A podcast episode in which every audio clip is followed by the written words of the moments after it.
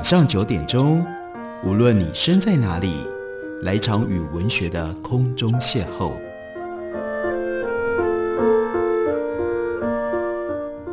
杨照谈书，邀您一同遨游文学世界，认识古今中外的经典之作。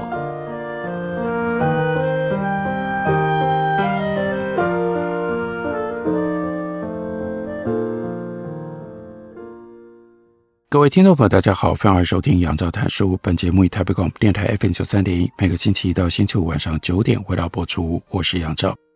在今天的节目当中，要为大家介绍的这本书是时报出版公司刚刚出版、从英文翻译过来的新书。中文的翻译书名叫做《失控的轰炸》，英文原名是《The Bomber Mafia》，作者是在英语世界里面最杰出的其中一位非虚构作家。那是 Malcolm Gladwell，他写了这是一本什么样的书呢？在引言当中，Malcolm Gladwell 他下的标题就非常有意思，这标题很怪。他说：“这样不是办法，你出局了。”这到底要讲什么？他说：“曾经有一段时间，世界上最大的机场，你知道在哪里吗？在西太平洋，距离日本海岸线大概一千五百英里的一个热带小岛上。”那个小岛属于马里亚纳群岛。马里亚纳群岛的主要岛屿，我们大家最熟悉的是关岛，其次是塞班岛，另外有天宁岛等等。马里亚纳群岛底下是一道几乎都淹没在水面底下的海底山脉。这个山脉南端的火山突出深海，露出水面，所以有了马里亚纳群岛。历史上大多数的时间，马里亚纳群岛都因为面积太小。引不起世人的关注，也没有任何的用途。那包括今天我们为什么会熟悉关岛、塞班岛？那都是因为空中力量的时代来临，就使得这些小岛一夜之间变得如此的重要。马里亚纳群岛在第二次世界大战期间主要是由日军掌控，但是历经了一次惨烈的战役之后，他们是在一九四四年的夏天落入了美军的手里。美军在一九四四年的七月，先拿下了塞班岛，然后在八月攻陷了天宁岛和关岛。陆战队登陆的时候，海风队叫 CB 也一起上了岸。什么是 CB 海风队呢？那是海军的工兵营，所以他们就赶紧二话不说忙碌了起来。短短三个月，一整个空军基地叫做 Astley Field 就已经在塞班岛。全面运作，然后在天宁岛建起了当时全世界最大的机场，它的 Northfield 北机场有长达八千五百英尺的起降跑道，哎，多少条？加起来四条。再接着在关岛出现了现今的 Anderson Air Force Base，这是美国空军通往远东地区的门径。那有了机场，当然也就来了飞机。那这个时候提到了一个特别的人，Ronald Reagan，也就是后来美国的雷根总统。当然，他那时候还很年轻。他在干什么事情呢？他负责当时的战争影片旁白，而他讲旁白的其中的一部影片，主题是 B-29 超级堡垒轰炸机最早期的任务。Reagan 他念出来他的旁白说：“B-29 是巨大无比的飞船。”是世界的奇观，搭载一共四颗，每颗两千两百匹马力的引擎，燃料容量相当于一整辆铁路油罐车，尾翼有两层楼那么高，机体比海军的护卫舰还要更长。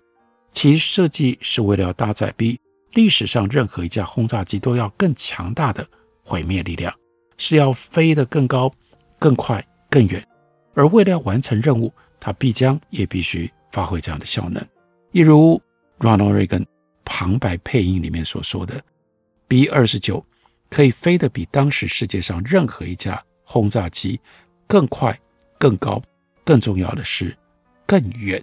而它无远弗届的航程，再加上美军控制了马里亚纳，代表从太平洋战争开打以来，日本第一次进入了美国陆军航空队的。”打击范围，为了要调度停在马里亚纳的轰炸机队，美军成立了一个特别的单位——第二十一轰炸机司令部。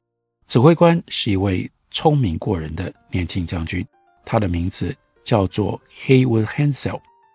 一九四四年的整个秋天跟冬天，Hansell 就发动了一次又一次的攻击，数以百计的 B 二十九掠过了太平洋的海面，在日本本土投下了他们所在的这些炸弹，然后呢，朝着马里亚纳返航。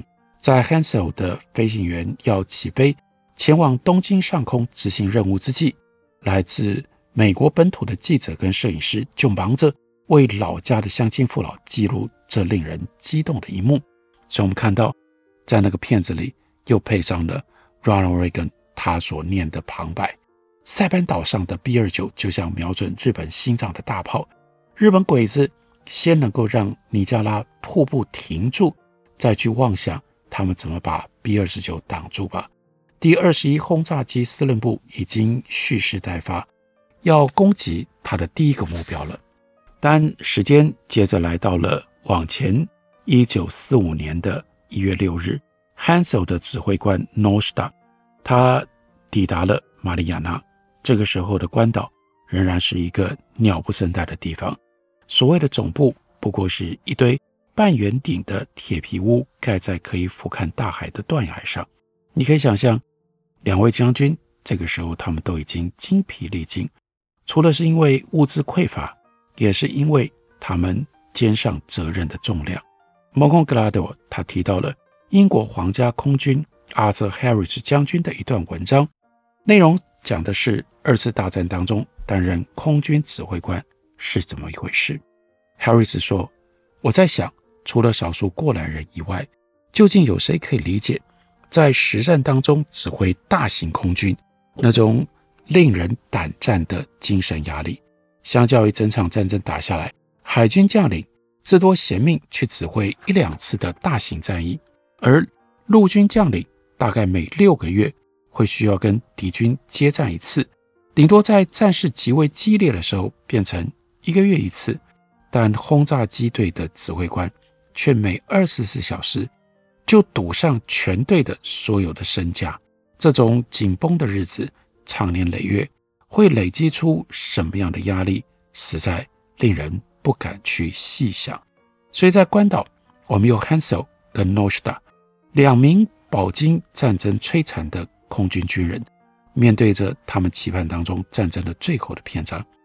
Hansel 提议来一个快速的巡礼，站在海滩上一看，饱览从一片丛林当中开辟出来的全新的跑道，聊聊战术，聊聊计划。Noshita 对 Hansel 的这个提议，他明白了说不了不了，他有更私密的事情想要讨论。然后就在那个会让 Haywood Hansel 终身难忘的瞬间，Noshita 转身对他说出了这个。Introduction 这篇文章的标题，这样不是办法，你出局了。时隔多年，Hansel 就形容他当年的感觉。他说：“我觉得脚下整个空了，我彻底崩溃了。”接着呢，Noshita 给他补了更深的一刀。他告诉 Hansel，将要接他位置的人是谁。这个人叫做 Curtis Emerson LeMay，他当年三十八岁。是轰炸德国的空军英雄，也是他所属的世代当中最具有传奇性的一名飞官。Hansel 跟 LeMay 很熟，他们曾经在欧洲并肩作战，而 Hansel 立刻就明白，这不是例行性的调动，这是对他打脸，是一百八十度的大转变，是华盛顿、华府那边的他们在战争的方向上否定了 Hansel 到现在。所做的一切，他会这么想，那是因为克里斯·勒梅跟他在各个方面都是南辕北辙。Noshita 就表示，如果汉塞尔愿意，他可以留下来干嘛呢？当勒梅的副手。但当然，这是奇耻大辱啊！他气到说不出话来。Noshita 给他的交接的时间是十天，这十天当中，汉塞尔像是行尸走肉，在离开。关岛前的最后一夜，Hansel 比平常多喝了一点。他在一名年轻上校的吉他伴奏底下，为弟兄们高歌了一曲：“老飞行员不死，永远不死，他们只是越飞越远，越飞越远。”为了要进行交接，克里斯·勒梅，他是开着一架 B 二十九轰炸机来到了关岛。第二十一轰炸机司令部的官兵行军而过，接受检阅。一名负责公关的军官提议让前后任的指挥官合影留念。冷妹这个时候嘴里面叼着一根烟斗，她嘴里随时都有烟斗，但突然要拍照，烟斗不知道放哪里才好。他不断地试着要把烟斗放进到口袋里，副官当然就来说：“将军，烟斗我帮你拿着吧。”冷妹低声地说：“你们要在哪？”相机的快门声此起彼落，镜头捕捉到的是一个斜眼看着远方的汉瑟，还有一个低头看着地板的冷妹。这两个人千万个不情愿，跟对方毫无交流的入了镜。而关于交接的一切，也就随着这张照片，在这一瞬间画下了句点，让我们仿佛亲眼看到了那张照片。然后，莫高格拉多告诉我们，这本书要讲述的就是关于这个瞬间的故事，这个瞬间的前因还有后果。为什么第二十一轰炸机司令部会有这一次指挥权的交替更迭？而且这件事情，依照马孔·格拉多，他写这本书要告诉我们的，他会一直余波荡漾，甚至到今天。我们休息一会儿，等会儿来继续聊。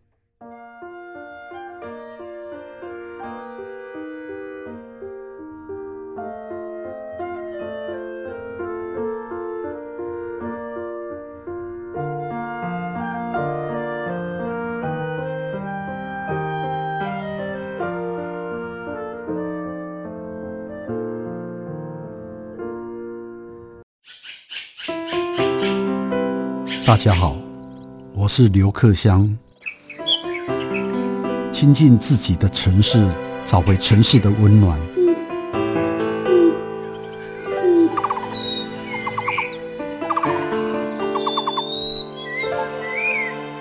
听见台北的声音，就在台北广播电台，FM 九三点一，AM 一一三四。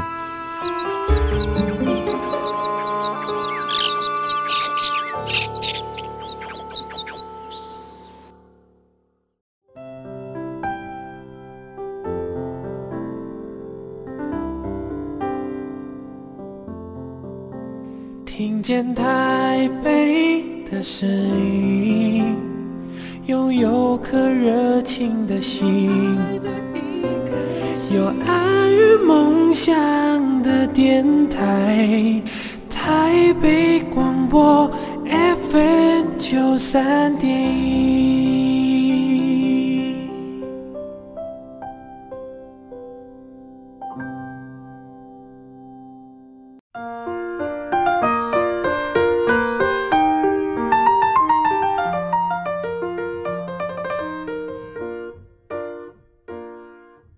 感谢您继续收听《杨照谈书》。本节目以台北广播电台 FM 九三点一，每个星期一到星期五晚上九点，为大家播出到九点半。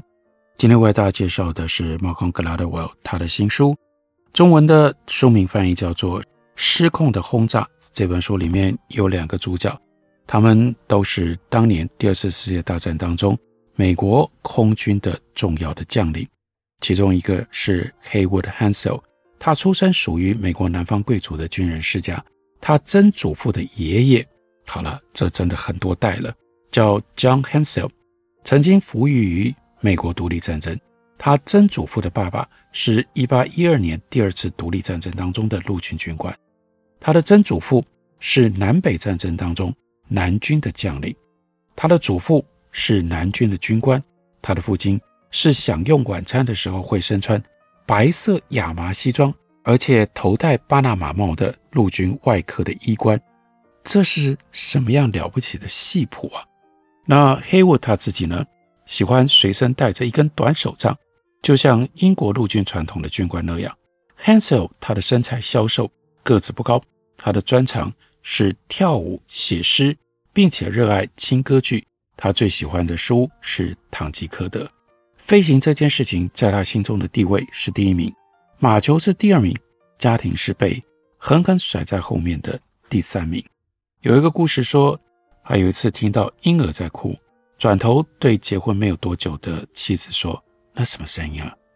那妻子才告诉他：“那是你儿子。”在他最后一趟作战飞行任务前往比利时进行轰炸的过程当中，Hansel 为他精疲力尽的组员提供的余兴节目是翻唱当时很流行的一首音乐厅的曲目，那个歌名叫做《The Man on Flying Tumpets》，他简直就像是来自于小说里面的人物。在战争当中，作战单位的责任也包括把战果通知媒体。以便家乡的百姓能够掌握战事的演进，但是军方发布的新闻稿往往充斥着太多委婉的用语、长篇大论，或者是报喜不报忧，所以就可以想象那些报道一丢进入到了水里，就会因为密度太高而沉到水底。相形之下，一九四四年十二月一份由 Hansel 操刀从关岛总部发出来的新闻稿里。Hansel 的写法，那就是我们没有把所有的炸弹都准确投到我们希望的地方。我们对自己迄今的表现并不满意。我们还在实验的初期阶段，我们还有很多地方需要学习。那就是 Hansel 的口吻，脖子都不缩一下的诚实，同时带着一点天真。但基本上，他是广义的浪漫主义者。有一次派驻在 Virginia 的 Lonely Field，他在某一个饭店的大厅经过了一名年轻的女性，Hansel 就把身边的女伴送回家，重新回到饭店，然后呢，自己去加入这位年轻女性跟她姨妈的晚餐的餐桌。这个女性叫做 Dorothy Rogers，她觉得这个人好烦呢，但 Hansel 则觉得 Dorothy Rogers 很可爱，所以 Dorothy 回到德州之后。Hansel 一天写一封信，写了大半年。Dorothy 只回过两封，顶多三封。不过到后来，他还是追到了 Dorothy。他们两个人在一九三二年结婚。难怪汉寿他最喜欢的书是《堂吉诃德》。如果是塞万提斯，塞万提斯笔下的堂吉诃德，也真的会写上百封信给他几乎素昧平生的女人，就算被他一再无视，也锲而不舍。不过，军人喜欢堂吉诃德还是蛮奇怪的，不是吗？他坚持一个基于幻想而永远也实现不了的理想。他觉得自己在打造一个更好的世界，但其实他没有。在他一九六七年发表的演说当中，Hansel 描述了他遇到的第一个问题：挑选轰炸目标本身就是相当复杂的问题，因为你要去评估特定产业遭到了毁损。会对于德国的武器生产能力有多大的影响？Hansel 他必须要找到某一个美国驻英轰炸机可以轻松抵达并且加以摧毁的目标，而且还是得要能够对纳粹作战非常重要，一旦失去了会让他们很不方便的目标。如果去炸莱茵河上的铁造桥没有意义，因为莱茵河固然贯穿德国国土的中央水道。但横跨在上面的铁道桥何止几十座，而且南北相距几百英里，要把这些桥通通炸掉，这是后勤上的梦魇。然后 Hansel 听说德国派飞机去英国的 Coventry 轰炸了劳斯莱斯飞机引擎工厂之后的事，那次攻击并不算彻底成功，但德国还是炸掉了工厂建筑主体的天窗。使得厂区直接暴露在风吹日晒雨淋当中。依照他的形容，如果真的下了雨，数百盘滚珠轴承就这样生锈不堪使用。引擎在英国最承受不了停产的节骨眼上停产。事实证明，对于旋转机械而言，滚珠轴承是不可或缺的产业。所以德国人选对了。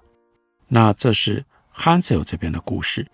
这本书的另外一个主角，那是 Curtis LeMay，他又是什么样的来历呢？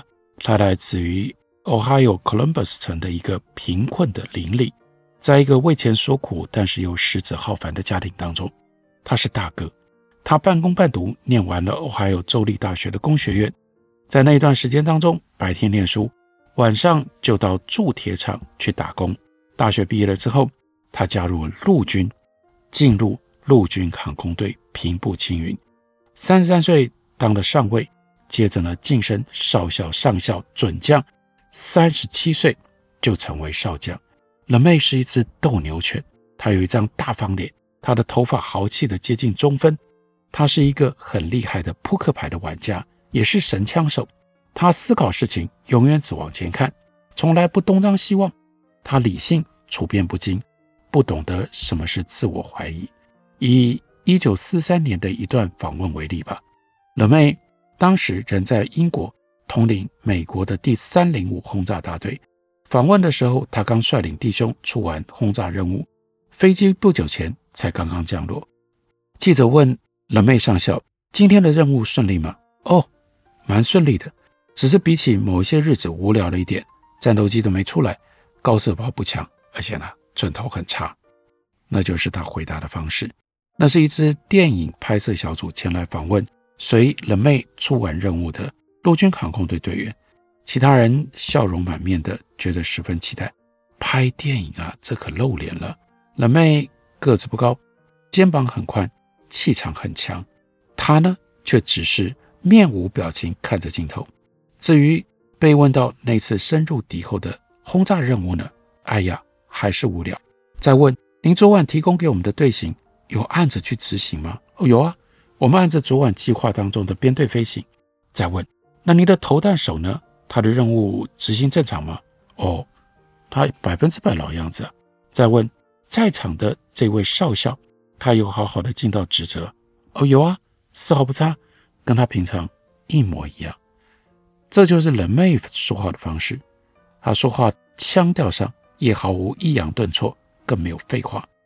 当然，跟 Hansel 相比冷妹绝对不会对弟兄唱歌。还有一项关键的差异，被问到对你的弟兄们，你没有任何不满吗？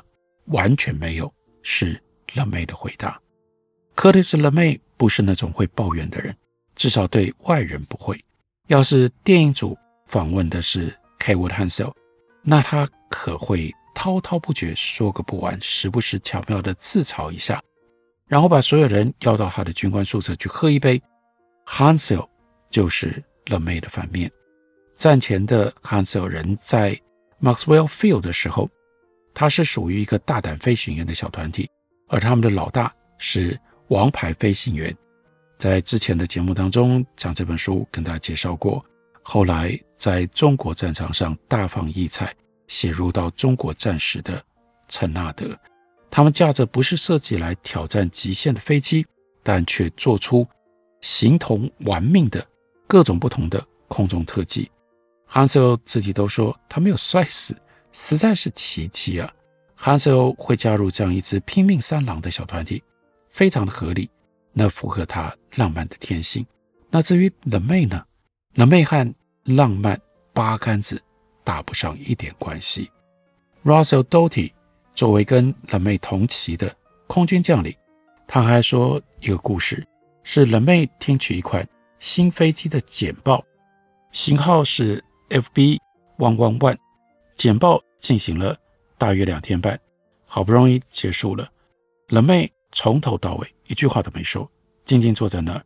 等到报告终于结束了冷妹将军就说了一句话：“就这样啊，是长官，报告完毕。”起身说了他的评语：“这飞机不够大。”这是他唯一的评语。